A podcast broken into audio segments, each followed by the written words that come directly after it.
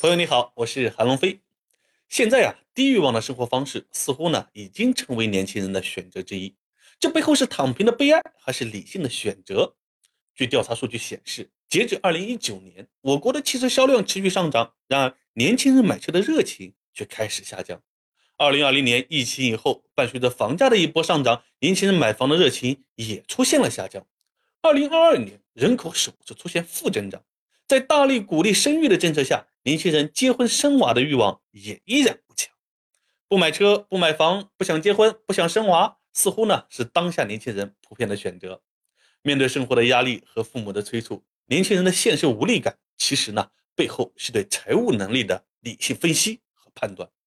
年轻人不爱买车，不是因为收入低买不起，而是因为生活压力太大不敢买；不买房，不是因为不需要房子。而是因为第一不想将就，第二呢还有自由生活的梦想。年轻人不想结婚，原因之一呢就是上面的一个原因，没有买房。在没有太多情感基础的前提下，的确很少有女孩子愿意跟男生结婚。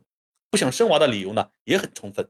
如今养娃可不是几十年前的养娃，只要给吃的、给喝的、给学上就可以。现在的父母呢，看上去是在养娃，实际上还在养月嫂、养育儿嫂、养母婴专家、培训班、夏令营。有条件的。还要养个学区房，低欲望的生活方式呢，似乎已经成为年轻人的主流。这背后是躺平的悲哀，还是理性的选择？我以为当下年轻人并没有选择躺平，也不是不努力，而是在求最优解。小飞和她老公呢，是一对九零后的夫妇。大学毕业以后，在一家不大不小的企业工作。结婚没几年，小孩刚三岁，婚前买的房，有了小孩后买的车。接下来，让我们一起走进这对九零后年轻夫妇，从这个小的缩影中来看一看当下年轻人的财务状况。也是得到他的允许，才把他作为案例和大家分享。从他的资产负债表当中，我们可以看出，这是一位拥有一百六十三万净资产的家庭。从中国财富报告二零二二年发布的数据来看，小飞超过了家庭户均财富一百三十四万的水平。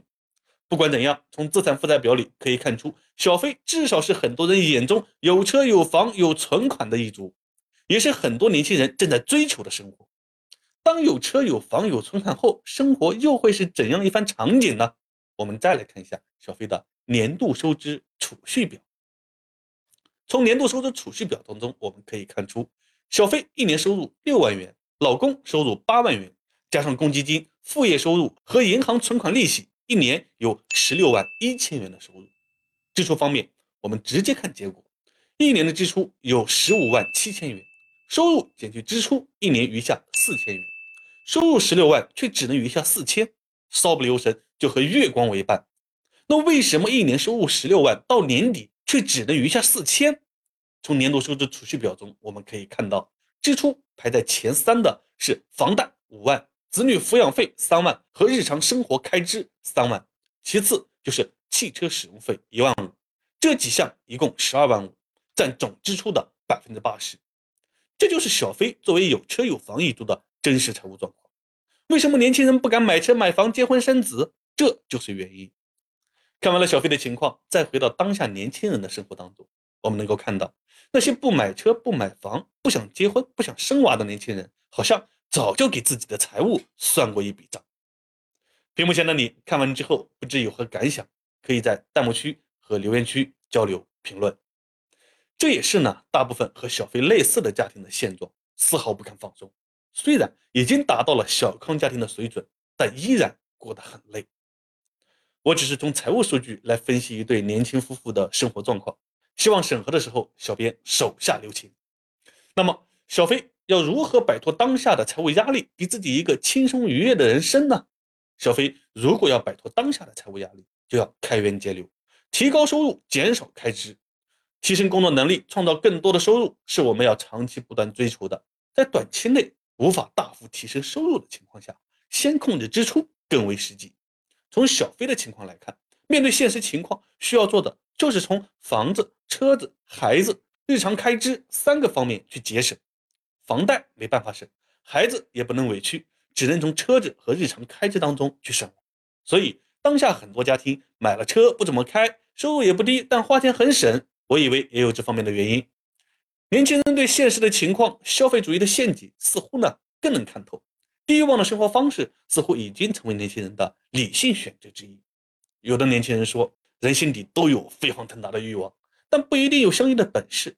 我也不觉得生下来就躺着做个悬疑好，但自己尝试过，或者看亲近的人尝试过，对自己的本事有了合理的认识，那小富即安，甚至安贫乐道，并不见得就是不上进，反而是很聪明的选择。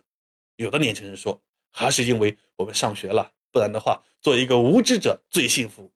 有的年轻人附和说，确实，我发现自己最快乐的时候，就是对这个世界的本质还一无所知的时候。所以。我认为当下年轻人并没有选择躺平，也不是不努力，而是在求最优解。根据我所接触的九零后、零零后来看，他们要比以往的人更加的积极向上，更加的热爱生活。从一开始，他们就知道自己要的是什么，而不像七八十年代的人信奉“人有多大胆，地有多大产”。他们似乎更加的务实。关于房子、婚姻、孩子，不是不追求，只是思想更加开放。更愿意把时间和精力放在自己的爱好和追求上，并且不会受到传统和他人看法的影响。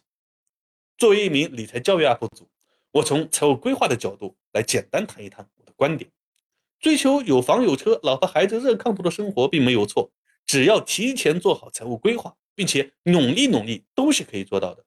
我在分析小飞的资产负债表和年度收支储蓄表的时候，发现其实。他只要稍微调整一下财务结构，拥有一定的理财意识，生活一定会越来越好的。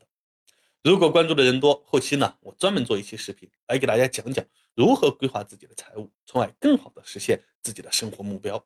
最后我要说的是，年轻人只要不被消费主义给孩子最好的类似的这样的价值观所误导，勤劳、务实、节俭，不断学习，把自己做的事情做好，对自己的人生有自己的规划。